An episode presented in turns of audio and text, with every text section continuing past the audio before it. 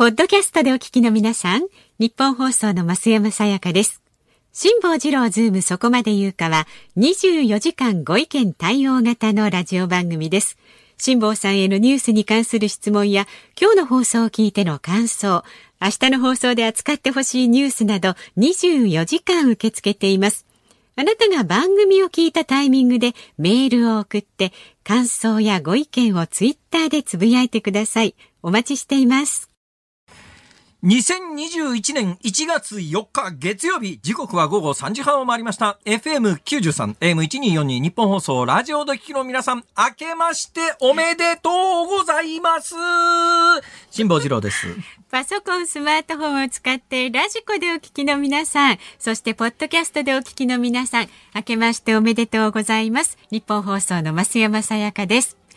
日本放送辛坊治郎ズームそこまで言うか。この番組は月曜日から木曜日まで冒険心あふれる辛坊さんが無邪気な視点で、そうですよ。今まで何でした？去年は。無邪気なじゃなくて、えっとね、好奇心あふれる辛坊さんが。そうですか。まあ何でもいいです。はい。はい、えー、今一番気になる話題を忖度なく語るニュース解説番組です。えー、ということで、今年も始まりました、はい、よろしくお願いいたします。聞いてくださってるあなたのためだけに放送しております。はい、はい、えー、いうことで、えー、ポッドキャストその他でお聞きの皆さんは、うんぜひ生でラジオでお聞きください。ポッドキャストでも結構ですけどね。そうですはいはい幅広くあのね新年早々ですよ。私今朝ですね某 TBS の番組に あの借り出されてですね。ねそうなんですよ。なんかね、久しぶりですね。ローカルで朝やってる時間、あの時間に起きるのは全然苦にならないんですけども。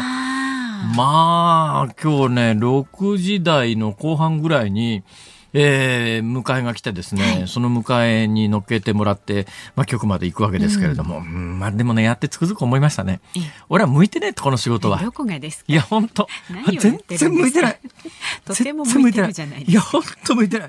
これなんかね、はい、終わった瞬間になんかこう、自己嫌悪でしかないって感じですよね。なんですか？もう、辛坊さんの発言もあっという間ネットニュースになってるし。いや、それがおかしいんですよ。大体私ね、はい、今日はあの、知事の方いらっしゃったじゃないですか。ね、神奈川県の知事の方。はい私は基本的に神奈川県の知事が番組に出てきたことに関しては心から感謝してるんですよ。多分ね、一都三県の知事に声をかけて、で、応じてくれたのが、あの、神奈川県だけだったと思うんです。うん、で、知事の、まあ、それぞれの資質は分かりませんけれども、はい、神奈川県の知事の資質はそんなに低くないと私は今でも確実にえー、思ってます。これは本当にそう思ってますよ。うん、だけど、その知事ですら、まあ答えられないことはあるわけで、ね、事前に打ち合わせとかないですから、いきなりですからね。で、まあ、それぐらい知ってろよという思いは正直ないでもないんだけど、じゃあ他の知事だったら答えられたかっていうと、それはそうでもないわけで、出てきた人だけが割を食うのはかわいそうだな、みたいなことを考えるとですね、うんなんか気の毒だな、な、みたいなことしか結局思わなくて、神奈川県でね、申し訳なくてごめんなさい、みたいなことって、本当にね、すいません、と思いますよ。というのはね、だけどね、今日面白かったのは、現外にみんなちょっとずつね、本音が出るんですよ。で、あの、黒岩さんのところで、ネットニュースにもなってませんけれども、一番の本音が出たのは、なぜ1月2日に、ね、えー、あの、知事4人と言ったからっていうと、いや、小池さんに言われたからっていうなんかね、この、あ、小池さんに言われて引き連れられて行った感じねっていう、あもうもうその辺の構図がね、実に見事に一言で透けて見えるところが、いや面白いなと思って今日もう一方お医者さんがいらっしゃって北村さんという方、はい、このお医者さんもとってもあの真摯に、ね、えー、物事を判断される立派な先生だと思います。はいで、今日もお話ししてて、あ、この先生は立派だなと思ったんですが、ところどころ本音が出るわけですよ。ね、例えばね、はい、日本の医療体制がなんでこんなことになってるのかというと、うん、いや、日本の医療体制って基本的に、あの、高齢者のケアのために何十年もかけて今の形に整備してきたんだって話なんで、ん。もうこれ現外に、何が言いたいかというと、いや、言いたくないのかもしれないけれども、そのニュアンスで最大伝わるのが、今の日本のお医者さんって病院っていうのは、高齢者で飯食ってるわけですよ。高齢者が最大のお得意さんで、その高齢者的に回したり、高齢者が減るようなことになると、商売上大変影響が大きいので、いや、うち高齢者たくさん扱ってる病院だから、新型コロナの患者がいるみたいな噂が立つと、客が来なくなるから、とても受け入れられないんだって、そこまで言いますよ、北村先生は。賢いし。だけど、もうほんの小さなニュアンスから、そのあたりがこうビリビリ伝わると、いや、そこまで、そこまで言っちゃうか、みたいなところも含めてですね、こう、こう話してると、その心の内面まで、もうみんな心のひだみたいなところまで見えてくると、はいはい、終わった瞬間に、うん、ごめんなさい。悪気は決してないんですっていう。まあ、で、そう思うようなタイプはこの商売向かないと思う。終わった瞬間に、はい、今日もよくやったぞ、わーいみたいなタイプだと、いいのかもしれませんけど、私みたいにね、今日のでちょっと知事かわいそうだったよなとか思うタイプは、無理だと思う。意外とこう気にされちゃう、ね、商売向かないんだ。だから俺本当向いてないんだ、いや、でもここまでやってこられてるってことは、それをきっと、あの、どんどんどんどん消去して、あの、向いてるんだと思いますよ。一定期間はそう思うんだけれども。おかしいでしょ、それ。私がね、なんか人でなしみたいな、そういう言い方やめてください、それ。いい意味でほら、新しいものを積み上げていくには過去を消していかないとダメですよ。私はきっとね、もうつくづく思うのは、俺いい死に方しねえだろうなと思うんよね、最近。大丈夫ですよ。そうですか。大丈夫。いや、今この、特にね、今年の年初にね、やっぱりこのいろんなことが待ってる2021年において、そうですよ、辛坊さんこの一番最初の放送に関して、俺い。い死に方しないよなと思うのは、すごい心の中にですね、大きなプレッシャーみたいなものがこう、むくむくと、雲のようにこう、頭も持ち上げて、何かメールいただいてますか？ご紹介しましょうね。今日のね、グッドラックを見た方からたくさん反響いただいていて、静岡県熱海市の牛子さん、えー、しぼさんグッドラック見ましたよ。今一番勢いのあるタレントフワちゃんにバーカと言われていましたが、どんな気持ちでしたか？そこですか？ここ。そこですか？最後にバーカって言われてました、ね、そうそう。いやいや、あのね、フワちゃんがですね、今日なんか7時から TBS 特番やるらしくて、その特番にに来るゲストの方を、はやはや、増山さやかみたいな言い方をしたわけですよ。今のはごめんなさい、増山さやかですね。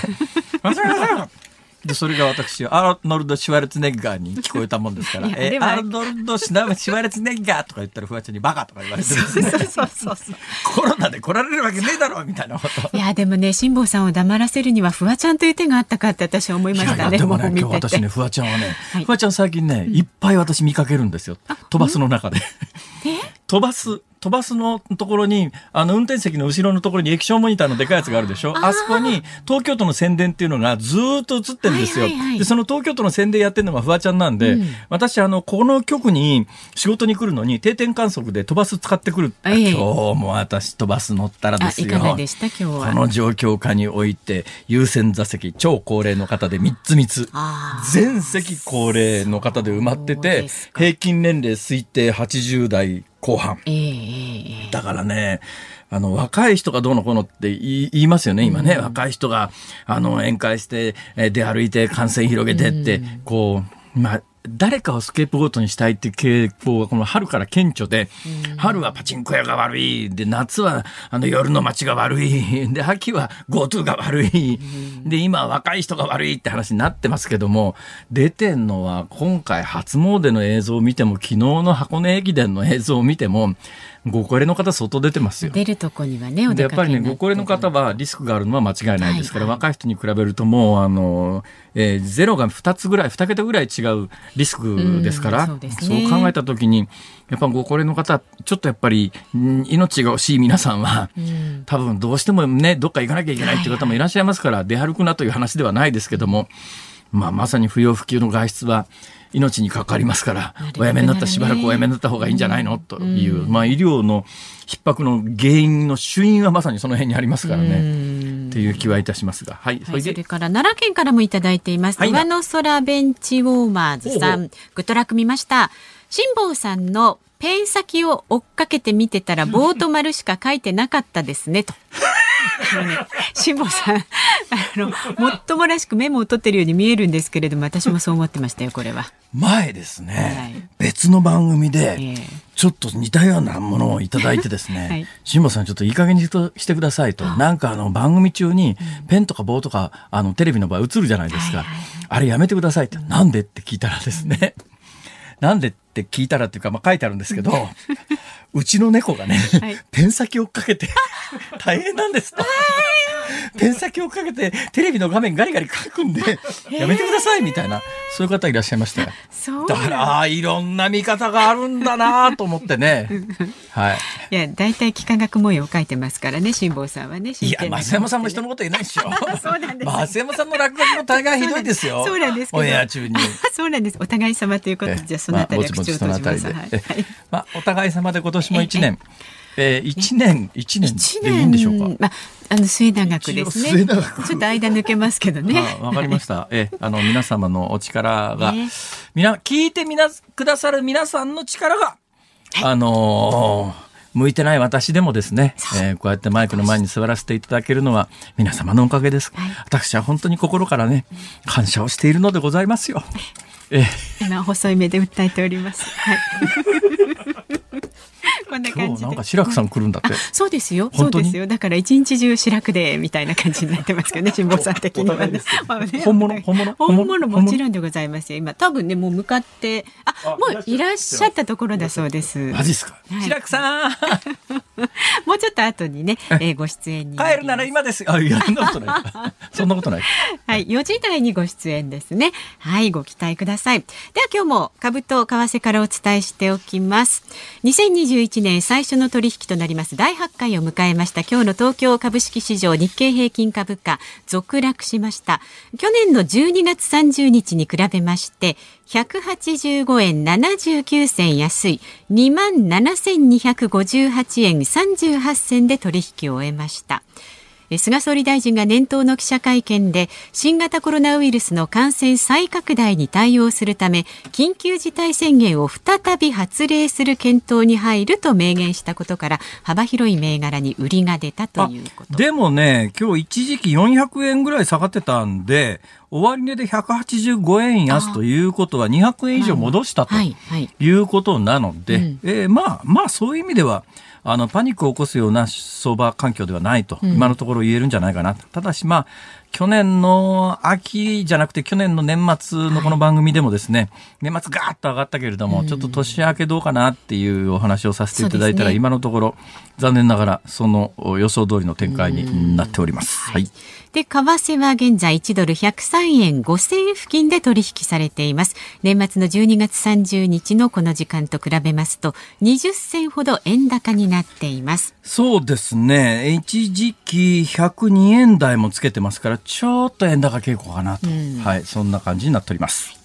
日本放送辛坊治郎ズームそこまで言うか。この後は年末年始のニュースを振り返るズームフラッシュ。4時台には今年最初のお客様、立川志らく師匠が登場いたします。で、5時台もこの緊急事態宣言について考えていきます。番組ではラジオの前のあなたからのご意見お待ちしています。メールは zoomzoom@1242.com 番組を聞いての感想をツイッターでもつぶやいてください。ハッシュタグ漢字で辛坊治郎、カタカナでズーム、ハッシュタグ辛坊治郎ズームでつぶやいてください。お待ちしています。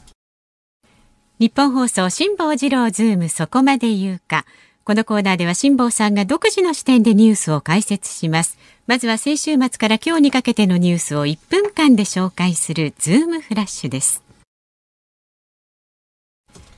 天皇陛下は新年にあたり皇后さまとともに初めて国民に向けビデオメッセージを寄せられましたビデオメッセージは新型コロナの影響で実施が見送られた新年の一般参賀でのお言葉に代わり初めて両陛下揃って撮影されました香港メディアによりますと抗議デモを扇動した罪などで禁錮10ヶ月の実刑判決を受けて服役中の民主活動家周庭氏が一般刑務所から殺人など重大事件の受刑者が収監される刑務所に移送されました韓国の世論調査会社リアルメーターが昨日発表したムン・ジェイン大統領の最新の支持率は34.1%で不支持率は61.7%でした。ともに就任後最低の数字です。厚生労働省が今日発表した新型コロナ感染拡大に関連した去年の解雇や雇い止めは累計で見込みを含めて7万9608人に上りました。経営に深刻な打撃を与えた製造業や飲食業が中心となっています。去年の大晦日に放送された第71回 NHK 紅白歌合戦。第1部の関東地区の平均世帯視聴率は前の年より0.5ポイントダウンの34.2%第2部は3ポイント上昇し40.3%でしたまた2日3日に放送された箱根駅伝の平均世帯視聴率は往路が31%袋が33.7%でともに歴代最高を記録しました。箱根駅伝の視聴率ってやっぱりね、関東と関西で倍ぐらい違うよね。ああ、そうですか。圧倒的に関東高いですね、うん、紅白歌合戦なんかはそんなに大きな差はないんですね。うん、若干の差はありますけども。うん、ええ、で、昨日、おとといの箱根駅伝ですが、まあ、駅伝の最中にとにかくあの、えー、応援に現地に行くなっていうスーパーがいっぱい出てましたけど、はい、ただみんなが突っ込み売れる気持ちはわかります。確かに行ってる人はそれスーパー見てないわけで。スーパー見てる人は家にいるわけで。これは大きな矛盾はあるなと。えーえー、いう感じはいたしますが、どうされてました、増山さん、年末年始は。私はね、普段の土日とあまり変わらなかったあ、そうですか。普通に暮らして紅白は？あ紅白は見ました。ちょっといろいろスイッチングしながらね、紅白メインで見てましたよ。そうなんだ。だけどね、うん、紅白もね、昔と違うのは、一部、二部になってから、ね、なんかずっとやってる感じがして、ですよね、ちょっといつが始まりでいつが終わりなのって。はいはい、我々子供の頃は紅白歌合戦って、一定時間、8時だか9時だか忘れましたけど、その時間になると始まって、うん、で、終わって、そのまんま、あの、鐘の音がゴーンって行く年来る年みたいなやつで、各地のお寺をこう、しめやかに中継するみたいな、そういうね、えー、慣習がありましたけど、今、まあ夜中チャンネル回すとあっちこっちで、いろんな人が歌って踊ってますから。どこ見ていいかね、分かんなくなっちゃうんですよね。ジャニーズ祭りみたいなことあるじゃないですか。そうなんですよね。で、一時期確かね、民放みんな同じものやってた時期もありましたよ。もう諦めて。諦めてそういう時期ありましたよね。うん、そこからまあ各局が格闘技と特徴のあるものやり始めて、で日テレがガキ使いやり始めて、はい、でこの辺りからあもしかすると裏紅白でも戦えるんじゃないのって言って民放が考え始めて。えー、それぞれいろんなことで力入れ始めて、気が付いたらなんか夜中にチャンネル回すとみんなあちこち歌番組やってるっていうそ、ね,、んな状況の中ですけどね。じゃあ三が日どうやって過ごされたんですか？三が日？は1日は日本放送で喋ってました。はい、えー、よく働きますね。辛坊さんは？え、1日私ね、あの、スノーボードで、ツイッターで今年、今年ほれ、私、あの、春先にですね、えー、ちょいとした、あの、冒険旅行に出ようと思っておりますから、自分で冒険言うなって話ですが、私ね、今年から肩書き変えました。今まではニュースキャスターという肩書きを多用してたんでありますが、はいうん、今年からですね、冒険家と。今日もあの TBS で、あの、辛坊さん肩書きは、冒険家にしといてくださいって。冒険家になってませんでしたけどね。一応、今年から冒険家に名前も変えようと思って。どう？黒石幸次郎かなんかでてですね。え？黒石康次郎かなんかで、私の尊敬する、あのね、えー、日本最高のヨットマンで白石幸次郎さんという方がいらっしゃいましてですね、あはいはいうん、あの方すごいですよ。あの人すごい。まあ、あの人何回も、あの、会ったこともありますし、あの人のヨットにも、まあ、見せていただいたりとかいろいろありますけどね。いや、とてつもないですよ。辛坊さんの言ったよりもすごい。あ、いやいやいやいやいや。そうですね。私の船と白石さんの船を比べるとするならば、うん富士急ハイランドのジェットコースターか、うん、浅草花屋敷のジェットコースターかぐらいの差はありますね、これは。あ、なるほどね。その、あの、恐怖感。どうですか？分かっていただけましたですか？そう、なんとなく。え、ともに65歳年齢制限で乗れませんけれど。はい。え、えー、あと何したかな？あ、そうだ、うん、鬼滅全巻読破いたしました。おめでとうございます。鬼滅のコミックは23巻、23巻って、この番組でも何回も言ってました。去年の年末に23巻目が発売されましたよと、23巻目というのは、まあ、あの、ストーリーの一番最後の部分ですよと、これは去年の春先の段階で、はい、えー、週刊漫画雑誌の連載としては終わっていたやつがコミック化されたのが年末に発売されて、それが第23巻で、鬼滅の刃は全23巻ですとこう言ってたんですが、23巻全部読み終わって、あれ？と思ったらですね、はい、娘が持って帰ってきたやつ読んでるわけですよ。えー、なんか一部にですね、それツイッターに私あげたらですね、マスコミ関係者はいいな、手に入ってとか、そうじゃありませんから、うちの娘が一冊ずつ本屋行って買ってるやつですから、そんな特典なんかありませんよ、この業界。ね、そんな特権階級じゃありませんからね、多分ね、ワクチンだって打つのは一番最後だと思いますよ。まず回ってこないでしょうね。打つか打つか打たないかはまあ別問題として、その話に入り込むとすごく面倒くさいことになりますから、これは一旦ご時代に置いとくということで、鬼滅の刃23 23巻だと思うじゃないですか。はい、23巻全部読み終わったのに、はい、読んでないやつが一冊転がってんですよ。あれ何これ？と思ったら、はい、外伝っていうのが出てんです。外伝、外の伝えるで外伝ってあるじゃないですか。それは何かというとですね、あの映画の主人公の煉獄なんとかっていう、あの、煉獄さんいるじゃないですか。髪の毛の色があの金髪みたいな。あの煉獄さん。で、あの映画の煉獄さんがなぜ柱になったかの物語が一冊別冊になってるんです。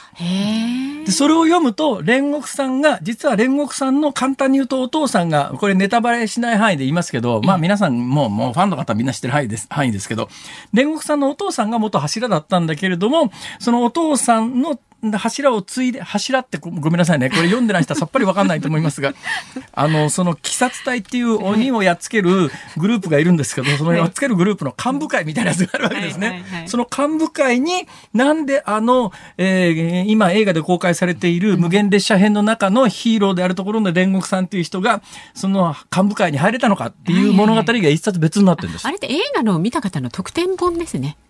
あ、そう？そうそう、多分そうです。薄いやつです、ね、違う違う違う違う。完全に他の23巻までのコミックと全く同じサイズで一冊外伝っていうのが出て、で、発行日を見たら12月の9日かなんかになってましたから、多分ね、23巻が出たのと同じぐらいのタイミングで外伝が出てるはずなんですよ。それ見ると、なんで煉獄さんが柱になったのかというのがわかるんですが、で、24巻全部読んで感想を言わせていただくとするとですね、まだまだ出る、これは。あの、外伝書こうと思ったらいろんなもの書ける。っていうのは全部読んでも、はい。うん、謎は残るわけです。うんうん、ね。まあ、あの、これネタ、これ言うとネタバレになっちゃうかもしれない、知れませんけれども、前回読んでもまだよくわからないのが、うん、あの、最初の鬼が、どういういきさつで、どういうプロセスをたどってなんで鬼になったのかというようなことまで、全部読んだから解決するかっていうと、解決しないんですよ。で、一番最後の、まあ、あの、エンドがどうなるかは23巻目の表紙に、あの、鬼から人間に戻った禰豆子ちゃんの、と、それから手つないで走る、あの、炭治郎君が2つ並んで走ってますから、多分最後はこうなるんだろうなっていうのは、表紙見た時のイメージで浮かぶんですけども、じゃあ、あの、なんでそうなっていったのかのプロセスに関して、どこまで解明されてるかというと、完全に解明されてるかっていうと、うん、どうなんだろうなっていうところもあってね、いっぱい細かな謎が残るんです。で、その細かな謎の部分を一個一個別注にしていったら、まだまだ稼げるぞ。そこですか。いや、だからあとは作者に記憶があるかないかですね。で、アニメも今ワンクール第一シリーズしかやってないですよね、第一シリーズ。で、第一シリーズの後に続くのが無限列車編。で、で、無限列車編の後の展開を考えたら、テレビシリーズでね、うん、最低でも2回から3回はいけると思う。うだそこまでブームが続くかどうかはありますけれども、あで前回読み終わった印象で言うと、はいこれはまだまだ続くかもしれないと。辛坊さんも読み続けなきゃいけないと。いやあの、コンプリートしましたからも 一応ね、ね一区切りでね。だけどね、あれ、コミック本っていうのは、一、冊大体何分で読めるかっていうのが、ものすごい個体差大きいっていうか、個人差大きいですね。うちの息子なんかみたいに、うん、もう子供の時から漫画本で育ってる世代っていうのは早いですよ。うん、見てたらね、うん一冊のコミック本を、あの、10分ぐらいで読み終わりますね。早いですね。そう。で、私なんかで1冊20分から、だからストーリーの分かってる無限列車編ぐらいまでは、1冊読むのに20分ぐらいですけども、あの、ストーリーの分かっていない無限列車編より後は1冊読むのに30分ぐらいかかります。ところが私の知り合いの、知り合いの子は、一冊読むのに丸一日かかるっていう。読み始めると絵の隅々まで見始めて理解しようと思うと。だから漫画ってそういう意味では読み方によって奥行き広いよな。本当ですね。はい、いう感じがしましたけれども。えー、まさか年明け一発目から 季節、鬼滅の話をこんなにするとは思わなかったな。そんなこと言ってる場合じゃありませんよ。緊急事態宣言がコロナで出ますよ。今週中におそらく。これ予言しときます。出ますか？出ます。今週、私が総理なら少なくとも、えー、2日の知事のあのパフォーマンスを見た瞬間に、おお、出したるわって。じゃあ、後ほどそういった話も、はい、そういうことにえなりつつあります。後ほど詳しく。1月4日月曜日時刻は午後4時を回りました。有楽町日本放送第3スタジオから辛坊治郎と。増山さやかでお送りしています、えー、メールいただいています、はい、ありがとうございます。47歳男性板橋区のバラバシさん。バラバシ 番組企画の年賀状が元旦に届きました。ああ、おめでとうございます。私のところには辛坊さんと増山さん、飯田さんと吉田さんのサインが書かれた年賀状が届きました。今年はいいことありそうです。ありますあります。で、ちょうど辛坊さんが吉田由紀さんをひたすら呼びかけ続けているポッドキャストがあったので、これを使って娘たちに番組内容を説明しました。しましたよ、あれ。あの、ポッドキャストってね、えー、吉田由紀ちゃん、吉田由紀ちゃんとか言ってるやつばっかり繋いだやつと、もうワンバージョンで、はい、アトムさんを毎日呼びかけてるやつを、誰が作ったんだあれってなんですけども。いや、これが好評で。でも、好評で？これを使って娘たちに番組内容を説明して、えー、どうやって説明するんですか、それ？娘さんたちどんな番組だと思うんですかね、それ？えー、ニュースの情報番組ということが伝わったかどうかはわかりませんいや、伝わってないでしょ、それ。辛坊さんの呼びかけが、鬼滅の刃の善逸くんにとても似ているので、娘たちも親近感を持ったようでした。今年も番組楽しみにしています。思わぬところで、ね、よ。娘がね、規制に際して、鬼滅の刃全巻持ってきたのはいいんですけども、私が読み終わった瞬間にですね、私のところに来て、で、お父さん、誰推しって 誰推しってどういうことって誰推しそれ答えないと、もう次の会話が進まないっていう。無理やり誰推し言わされる。じゃあ、あがつま善逸って言ったらさ、ダメ、お父さん。柱の中で誰推しって。いやいやいやいや、なんで、なんでそんなことを強要されなきゃいけないんだって。いろんな見方が。いうことで、はい。えー、そんな目に家で合わされておりました。あ、なたからもメールお待ちしております。ご意見お寄せください。メールは zoom zoom アットマーク一二四二ドットコム。ツイッターはハッシュタグ辛坊治郎ズームでお待ちしています。この後は今年最初のお客様です。立川志らく師匠の登場です。ニッポン放送がお送りしています。辛坊治郎ズームそこまで言うか。今年最初のお客様です。立川志らく師匠です。明けましておめでとうございます。明けましておめでとうございます。どうぞよろしくお願いいたします。いますいや、本当に恐縮です。申し訳ないです。今朝ご一緒したばっかりなのに。もうそう、さっき、もうね、ずっと朝一緒に。朝すっごい高そうな着物だったのに。今あれですね、また派手な普段着ですね、それ。もう私普段着はもうこういうすごくラフな。下 T シャツに上になんか派手なシャツ着てっていう感じですよね。黒と赤のね。黒と赤ですわ。いやいや、もうごく普通の。またそんな感じですか、うん、普段はこういう感じです。いや、あのね、今日ね、番組って本当に朝ね、TBS の番組ってよかったなと思うのは、ええ、年の初めだからだと思うんですけど、志らくさんに、あの、私だけじゃないですよ。他の出演者も全員ですけども、え、手拭いもらいましたよ。あれは何ですか？あれはあの、寄席の伝統みたいなもの伝統ですね。あの、落語家同士で交換するんですよ、手拭いを。手拭いを？ええ。ということになると、ものすごい数の手拭い家にたまりませんか、うんもうそうです。もの、うちの、えー、あの、手拭いだけでも何千本ってもう置いてありますよ。いろんな人の。ですよね。だからね、中に悪いやつはね、ええ、それをね、自分の売ったりすることなんですよ、お客さんにね。一本千円とかサインして。え、悪いやつになるとね、人の売ってますね。いや、だって、その何千本の中には、もう今手に入らない、かつての名人と呼ばれたような人たちのやつもあるわけでしょ？うん、あの、立川談志のやつも、毎年新しいの作るから、ええ、談志だけで、えー、普通に考えると私、25年一緒にいたから、うん、25年分25本。それ、ちょっと、ナベちゃん、セットで売ろう。メルカリで。何言ってるんですか あれ？なんで辛坊さんが売るんです人の手拭いを。意味がわかんない。いやいや、私ね、今朝もらった手ぬぐいね、手ぬぐい。を、今日実は今、これ本番始める直前までですね、カバンごそごそしてたのは一体何かというとですね、これ持ってきたはずなのに、今ちょっと見当たらなくて、あれ忘れてきちゃったかなと。どういうことかというと、せっかくね、ご本人いらっしゃってるわけだから、今日もまあ他の方の出演者いらっしゃる中で、すいません、サインお願いしますって言いづらいじゃないですか。だけど、ここはまあ今日ね、私の番組に来ていただいて、ここだったら、あの、サインしていただいてですね、おい、そういうサインが入ったやつをですね。それをメルカリで売ろうとそうそう もう先に言っちゃいましたよ。いくらで売れるか、ね。ですね。うん、それがなかなかね、今、カバンの中から出てこなくてですね、すごいショック。TBS で忘れたかもしれない。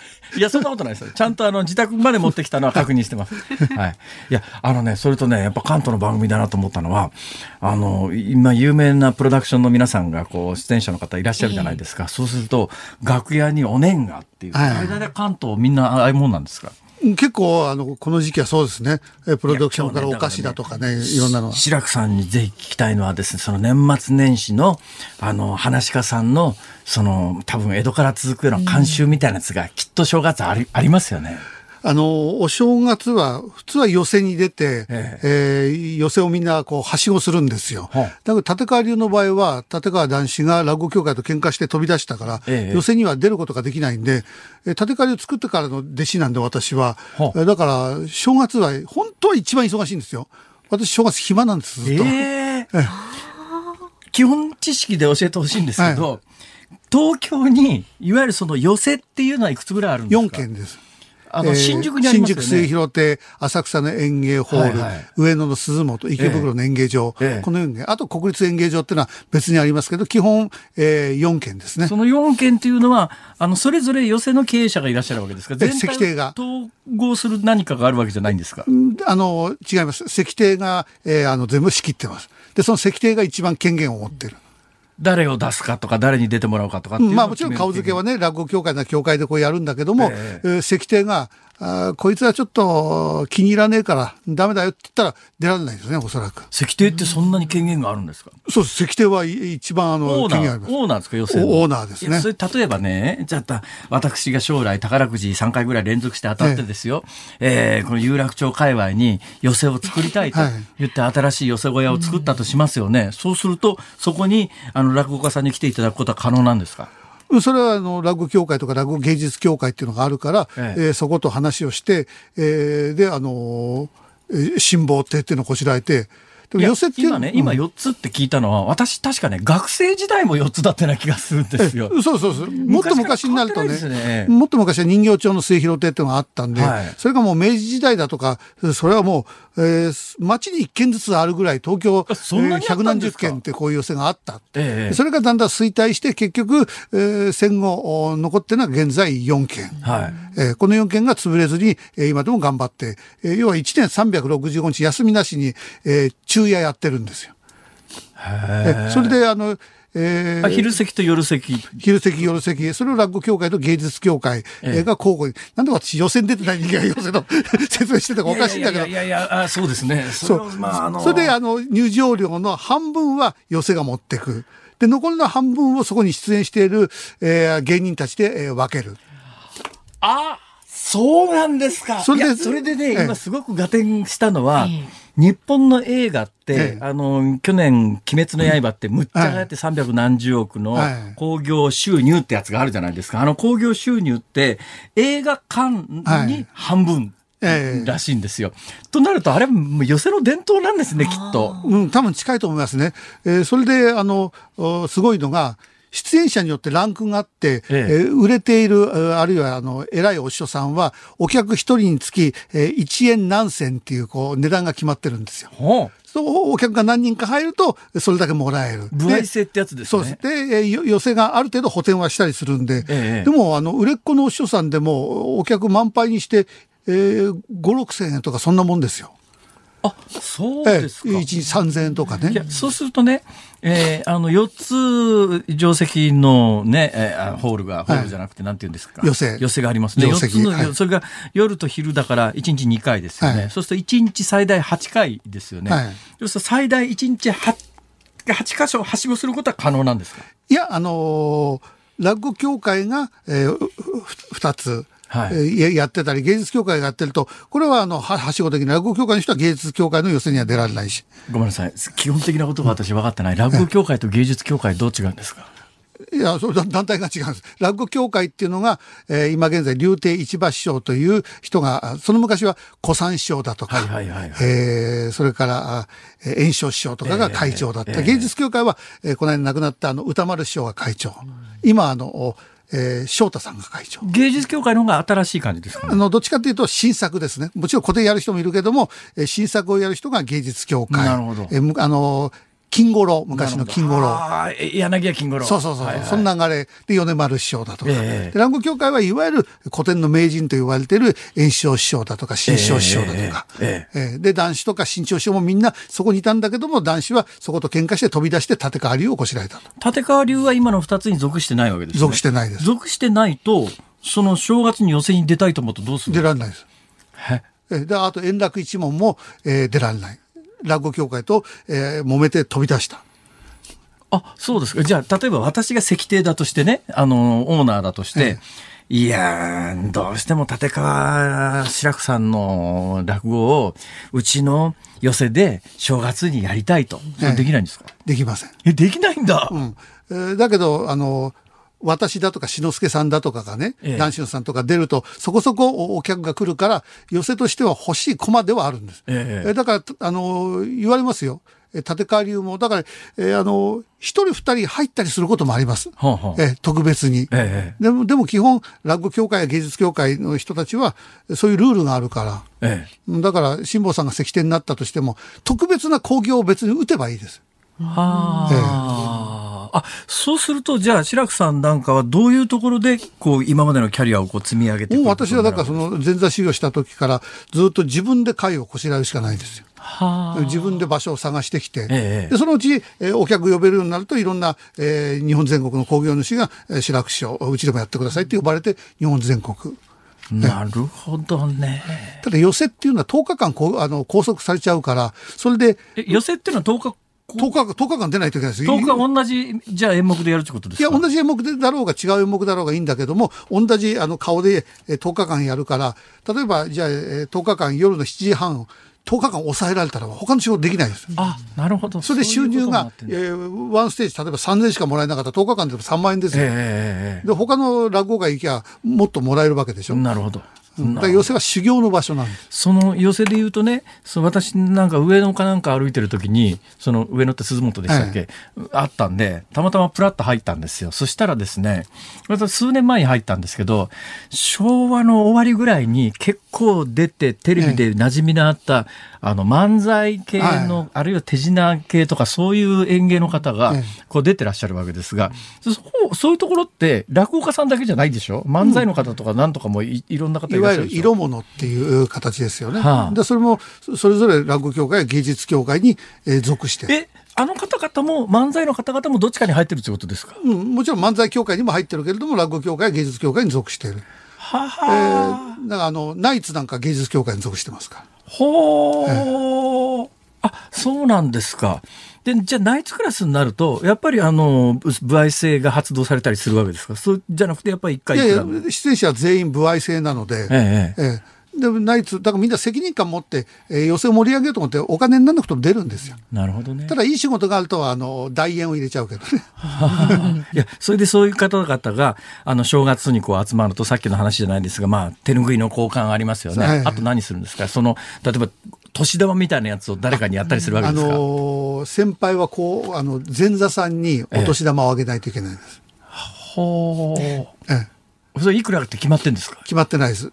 え売れてる人は、えそこそこ包むし、え売れてない人も見え張る人は入れるし。えー、男子なんかはね、自分の弟子には、えー、1人5000円ずつぐらい上げてたけども、ええ、他の教会の協会関係なくこれはあったらあげるんですよ、前座には必ず。えー、だから落語協会の前座さんがいたら私はそこで、えー、3000円でも5000円でも。前座っていうのは見たらわかるもんなんですか？見たらわかる。それは、見たらわかるって変なんですいや、例えばね、お相撲さんの世界は、あの、着てるもんから何から全部違うじゃないですか。見ただけじゃもちろんわかんないです。私だって前座の名前知らないけど、ちゃんと前座ですと言って挨拶に来るから、あ、お前どこ、どこどこ師匠の弟子の、あそうか、よし、わかったって言って、お年玉をあげる。だから正月はとにかく出線が多いんです。えでも男子になると、えー、ケチだから、ええ、他の教会の弟子には手拭いだけあげて、えー、あと袋欲しければやるよってなんか入れなかったです。えー、えー、いや、その落語家さんは、まあ、前座からスタートしますよね。はい、で、まあ、前座二つ目。つ目で、それから真打ちっていう三段階ですよね。はい、その真ん中の二つ目ってのはどういう人たちなんですか？相撲でいうとこの重量。はあ、あの、えー、幕下とか序二段とかお相撲さんで重量で、えー、初めて関取と呼ばれる。ええ、で、幕の内に入ると、これが真打ちで師匠。ええ、みたいな感じです。その二つ目っていう人たちはお年玉もあげる方、もらう側。えー、あの、自分の師匠からはもらえます。真打ちになっても。ええ。あ、そうなんだ。で、二つ目になったらもう一人前だから、前座には必ず、えー、1000円でも、えー、2000円でも包んであげる。そこに手拭いをセットして。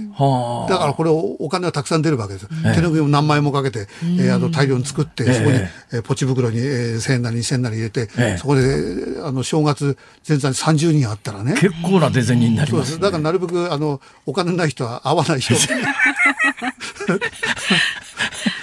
隠れてる。隠れて。それ男子クラスになったら、おおめえなんか銭やんねえよっつっても、一つの伝説だけども、売れてない芸人がね、お前にやらねえよったら、ただ銭がねえだけだろって。ただのケチ。ただのケチ。伝説にも何にもならない。なるほど。それ辛いっすね、それ。正月だから結構売れてない人は厳しいです。今、大体落語家さんって何人ぐらいいらっしゃるんですか ?800 人ぐらいですね。そんなにいるんですか？江戸だけで？いやいや、えっ、と。東西合わせて。含めて。はあ。じゃあ、あの、落語家だけで食えてる人ってそんなにはいないって感じですかね。どうなんですか？30人ぐらいじゃないですか？本当に落語だけであのいわゆる営業みたいなものをやらずに、自分で一席やって、えー、お金をもらって生計を立ててるっていうのは本当に、えー、100人いないと思いますよ。じゃあその多くの前座さんとかはどうやって食ってんですか？いや、だからみんなどうやって食ってるか分かんないですよ。真打ちだってものすごいたくさんいますよ。この人たちがどうやって食ってるか私も分からない。アルバイトしてんのかなって、でも、真打ちで40、50になってアルバイトしてるってのもね。ですよね。お客さんに会う可能性もあるしね。えー、うん、恥ずかしいでしょ？明けで食えてないんだっていう。それ役者ならね、なんとかなる。落語家ってやっぱり息を重んずるところがあるから。そうですね。師匠って呼ばれてる人が、ええなんかそのね、コンビニで働いてたりするとね、ちょっと決まりが悪いですもんね。で、大体着物だってね、着物だってほら、私も結構最近このいい年だから、やっぱ正月ぐらいは着物着ようと思うわけですよ。で、着物作りに行くと、結構高いですよね、着物。ね、しますよね。それは通しの着物だったら、えー、1万円ぐらいで作れないことはない、買えないことはないけども、着物は見る人が見たらわかるいや、わかる。着る着物はわかる。わかる。だから、あの、今日の志らくさんの朝の着物はね、うわ、この着物は、結構いいいいやつでしょ、今朝のやつ。今日のはね、ドーメルっていうあの洋服屋が、ブランドの洋服屋が、洋服の生地で私にプレゼントして変わった生地だな。だから、あのね、私もそういう意味じゃこの何年間か着物をこう買いに行って、買わないけども、冷やかしで見せてもらうじゃないですか。そうすると大島紬みたいな亀甲柄みたいなやつが、こうあるでしょ？今日のね、白くさんの着物はね、確かに、変わった柄だな、これ。そうそう縦横、縦横縞の変わった模様だったんですよ。で、これは何だろうと思いながら見てたんですけど。スーツ生地で、えー、こしらえてくれてプレゼントしてもらった。あ、そうですか。いや、まあ、だからそれ落語家さんは全部自分の出銭でこう作るわけでしょ。うん、それが時代が良ければ、いわゆるお団というスポンサーがいて着物をこしらえてくれたりとか、ご祝儀をくれたりとかする今そういう時代でもないしね。えー、ましてやこのコロナ禍だから、はい、えー、もう誰とも会えないじゃないですか。えー、だから今落語家はみんな本当困ってますね。うんいや、その落語が困っててコロナの話っていう、まあまあ、多分今日の本題はそっちだったんだろうと思いますけど、ごめんなさい。寄せの説明でほとんど時間くちゃった。いや、私ね、その辺すごくし、日本の伝統芸能の話、すごく知りたいんですよ。まだまだ聞きたいことあるんですけど、じゃあ本論、本論のそっちの話に行くと、今年1年間、その、まあ、白くさんクラスで毎日テレビ出てりゃともかくとして、普通に寄せで食ってる人たちなんか大変だったんじゃないですか？うん、あの年間、普通にやったら200席、300席、大きな500席とか落語やれる人たちが全部なくなったわけでしょ。えー、だからどうやってみんな生きてきたのかって。だから落語家で安定して仕事があったのは私と笑点のメンバーだけですからね。他みんなないんだ。だって他、あまりテレビ出てる人は、まあ、篠介さんはね、合点とかやってるからあれだけども、基本みんなテレビとかそのメディアの仕事はほとんどしてないから。そうですね。みんなやっぱり自分で、寄せはお金になんない。ええ、うん。で、寄せはだって10日間出たって数万円にしかならない。ええ、じゃあ地方やなんかでいろんな落語会やってお金を収入を得るのに、それがない。みんな貯金を切り崩して生きてきたんじゃないですか。私の弟子たちなんかどうやって生きてきたのか全く分かんない。いや、それで言うと、あの、ほら、ね、緊急事態宣言出して、やっぱりあの、今日なんか橋本徹さんも言ってましたけど、やっぱりあの、えー、保証と引き換えだって言うんだけど、うん、今保証っていうことになると夜の街で飲食店に関して1日時短に応じると何万円とか。だけど、それは飲食店はいいかもしれないけど、そ、ね,、の飲食店に食材を卸してる人たちとか、うん、酒を卸してる人たちとか、うんあの、結局なんかすごい不公平なことになってんじゃないのかなっていう気がするんですよ、ね、お店だけなんですよね。そうなんです畑の農家の人だとかね、その仲介の人とかは保証されないし。そう。で、じゃあ、じゃあ、だからといって、まあ、じゃあ、だからといって、全員に10万円みたいなことになると、そ公務員の方から、全然生活に困ってない人も含めて全部10万円って、これまた不公平だよなって。そうなんですよね。だあのよく最近の話で言うと緊急事態宣言には実行力がないので実行力を持たすような法改正をすべきだと、えー、強制と同時に保障もパッケージで法律で明記すべきだって言うんだけど具体的になんかこう書き込むのは難しいだろうなっていう気がね、見えてる部分だけを助けるしかしょうがないんですよね。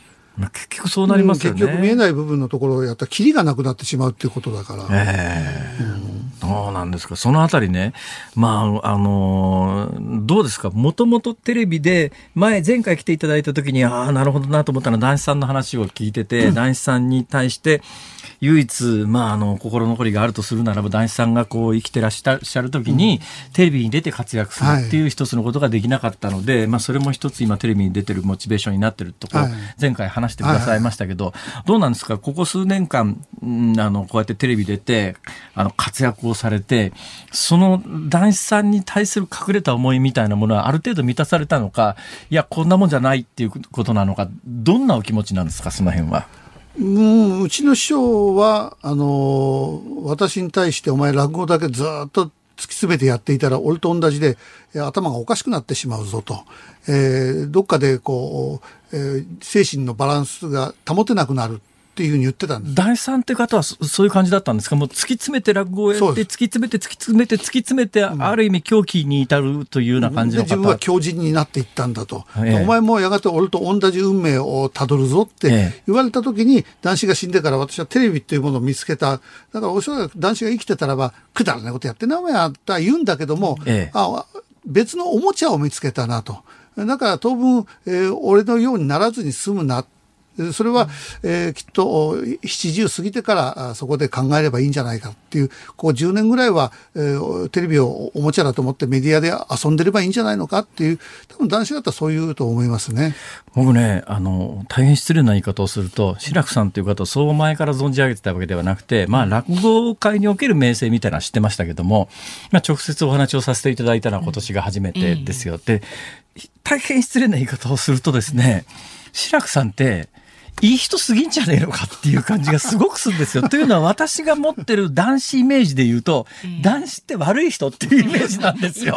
ね、男子悪い人。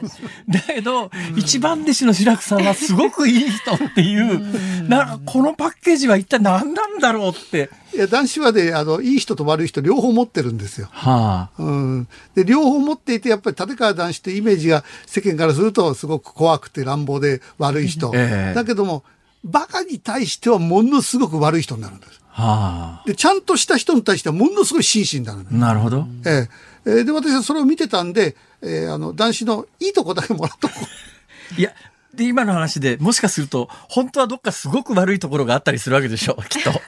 どうですかね。いや、私、自分で、いや、悪いとこありません、いい人ですって言ったら、こんなバカな話じゃないんで、私生活では本当に普通の家庭人です。何よりも、あの、家族、子供だけど昔のあの春何じゃないですけども、やっぱり飲む、打つ、買うみたいなやつあるじゃないですか。もうあの、仲間と打ち上げで酒飲むんだったら子供の寝顔を見に帰るタイプだ。いいんですか、それで？いいんです。私はそれで、だからこの正月休みもずっと家族、子供と、えー、過ごしました。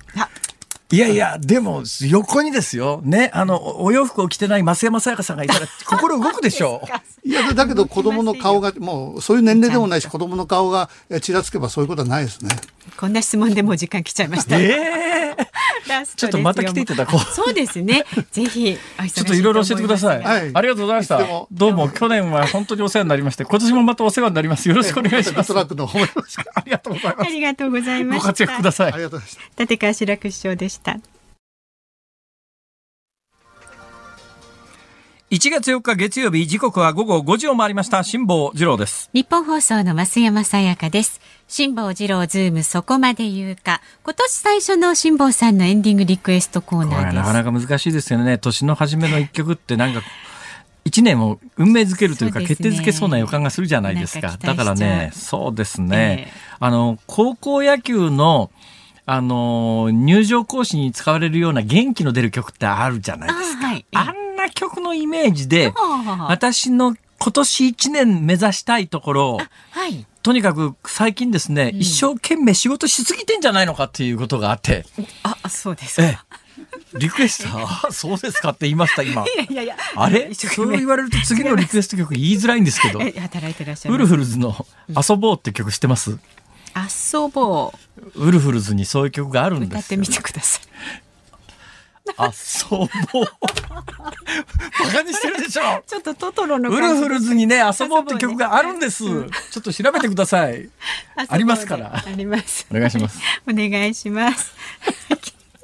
ラジオの前のあなたからのご意見24時間受け付けています、えー、今日だけでなくてね明日の放送で扱ってほしいニュースや話題辛坊さんの質問でも構いません。こちらまでお願いします。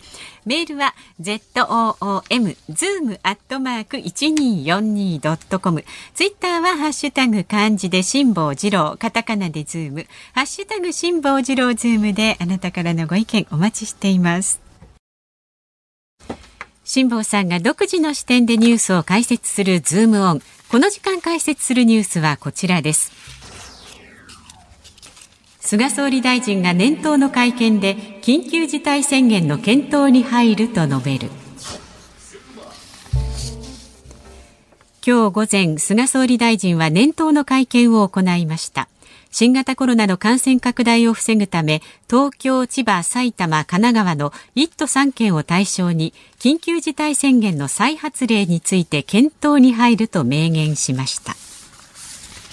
えっとおそらくですね9日土曜日うんどうかな前日の金曜日からあり得るのかな。まあまあ今のところ今週末からえー、緊急事態宣言、おそらく1か月ぐらいになるんじゃないかと思いますね。で、一遍発令するとなかなか前回もそうですけども、前回4月の7日にまず第一陣で7つぐらいの都県で、はい、都府県で発令して、それを全国に拡大して、で、1回延長して5月の末近くまで行きましたからね。ねだから一遍発令するとなかなかあの撤回できなくなるんですけど、うん、まあ、春先に向かって感染は一旦収束に向かっていくタイミングになるでしょうから、まあ、どっかのタイミングで解除もできるのかなと思いますが、私、今朝の、あの、さっき白くさんの番組の中でですね、私が知事なら、あ私が首相なら、1月2日に知事に申し入れ受けた瞬間に、あ、わかりました。じゃあ、あの、緊急事態宣言出しますって言うだろうと申し上げたんですが、本音で言うと緊急事態宣言なんかには意味がないと思ってるわけですよ。これあの、そもそもこの野党の方がさっきのニュースの中で、遅きに失したけど出すべきだって言ってますけども、春先、去年の3月の段階で、緊急事態宣言を出せる法的根拠を作るための法改正に反対したんですよ。何なんだよ、それはと。ほんで、総理大臣にそんな強い権限を与えるべきじゃないって大騒ぎして、ところがこの緊急事態宣言ってほとんど効力ないんです。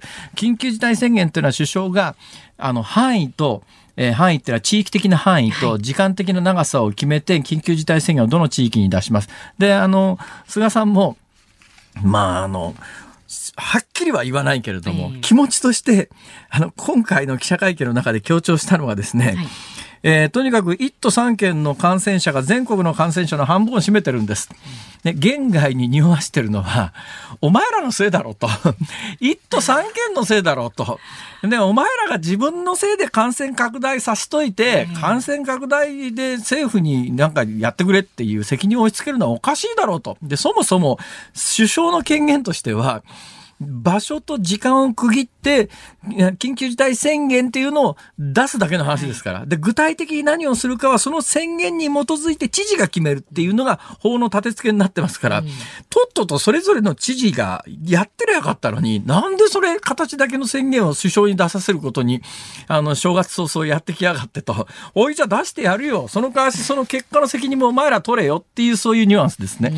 で、ただね、実際そうなんですよ。全国の感染者のうちの半分が1都3県で今出てる状況です。ただね、これに関しては、ちょっと1都3県の皆さんには気の毒だなと思うのは、確かに今どうなってるかというと、全体の感染者数でデイリーで新聞に上がってくるのの半分はその1都3県で上がってますけれども、はい、人口はどうかというと、人口は大体3割弱なんです。1都3県に住んでるのが。だから3割弱の人口なのに半分の感染者が出てると他の地域より多いような気がするじゃないですか。はいはい、だけど背景に何があるかというとね、一つは PCR の検査所が多いんですよ。だからどうしたってここで感染者数のデータ的に数字が伸びてくるのと、もう一つこの病気に関して明らかなのは、全世界見てて明らかなのは人口密度と密接な関係があるんです。人口密度の換算としてる、例えばニュージーランドなんか、そもそも人と人とが接しないんだから、感染拡大するわけねえだろっていう話で、人口、全世界的に見たときに、やっぱり人口の多くて、人口超密なところの感染スピードは速いっていうのがまあ明らかなんで、まあ、首都圏なんて人口多いですから、で、なおかつ人口密度も高いんで、人口は全国の3割以下なんだけど、だけどまあ、感染者の半分出てるのはもうこれはちょっといい、うん、都知事のせいにする、都知事やその県知事のせいにするのは気の毒だなとは思うんだけども、うん、総理大臣の気持ちから言うと、お前らのところで感染拡大してと、お前らのが飛べなんで俺のところに言ってくんだよって、ね、だったらいいよ、そんな言ってくるんだったらね、えー、それで経済ボロボロになったらお前らのせいだからなって言わないよ。言わないけれども、気持ち的にはそういう。で、多分ね、知事もこうなったら、まあ、売り言葉に買い言葉で、うん、いや、あの、当然やってくれてよかったって知事は言うんだけど、多分ね、あの、4知事のうちで、普通に素朴にそう思ってるのは千葉県の、私が見るところ千葉県の知事だけだと思いますね。他の知事は、え出しちゃう？みたいな。そんな感じそうだと思いますよ。だからこれ明らかに政府にね、感染拡大は私たちのせいじゃなくて、政府が緊急事態宣言を出さないから感染拡大してるんだって政府のせいにしようと思ったら、政府が緊急事態宣言を出してしまうということになると、それに基づいて経済ボロボロになったら私たちのせいだというふうに、今度批判の矛先がこっちに向いてくるんで、本音のところで言うと、え、そんなに簡単に、だからこの知事たちの読みとしては、自分たちはそれをやっても、はい。はい、総理大臣は周りの環境や周りの人たちの発言を聞いてると、えー、政府としては緊急事態宣言は出さないだろうと踏んでた節があるんだけど、えー、正直ね、一部の知事さんでなああまり考えてない方は、そそれで、それで結構ですなんだけど、それ以外の方々は、ええー、って感じだと思いますよ。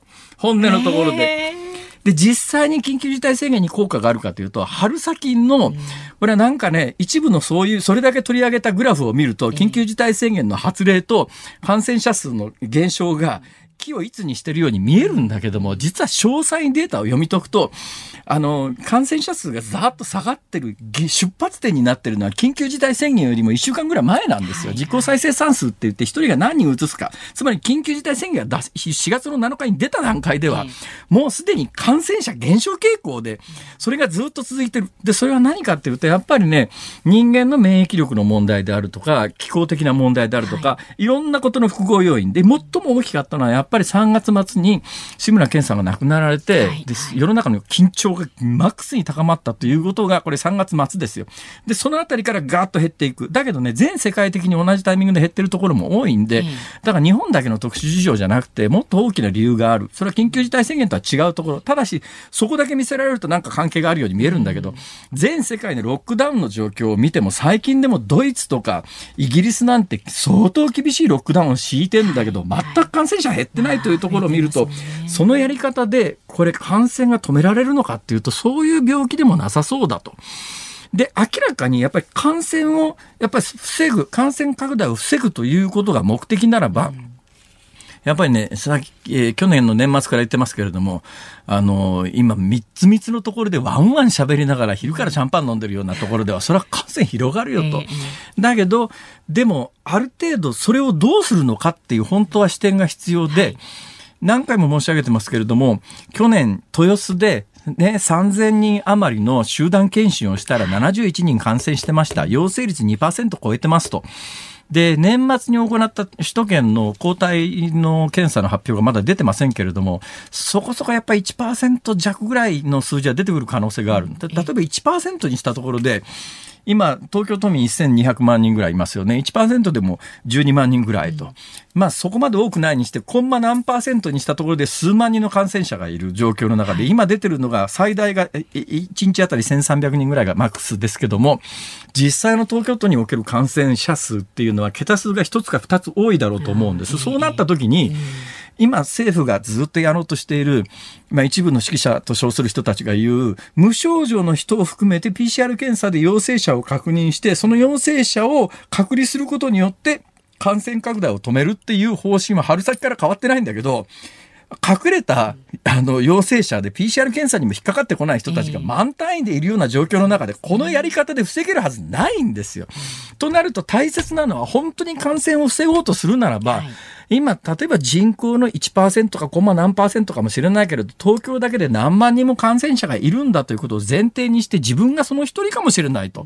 で、自分が持病のある人や高齢者に移したら、その人たちの命が失われるかもしれない。っていう意識で、一人一人が行動するということを徹底しないと、今回まだ、いや、緊急事態宣言やりましたから、感染拡大が止まりました、みたいな、イメージが広がることが、あの、逆に恐ろしいかなと思います。そういう意味では一つね、あの、試金石というか、一つのテストケースとしては、今回大阪府知事は、緊急事態宣言の発令を求めないって言ってるわけですよ。で、おそらく9日からは1都3県だけに対してのつまり知事がやってくれと言ったところだけ限定で緊急事態宣言で、それ以外の関西であるとか緊急事態宣言が出されない。そうなった時に、それぞれの地域の感染状況がどうなるのかっていうのは、これはもうぜひ一つの注目点として見るべきだと。で、今日はワクチンの話を、あ、明日やります。明日、じゃあゆっくりワクチンの話もお送りします。以上、ズームオンでした。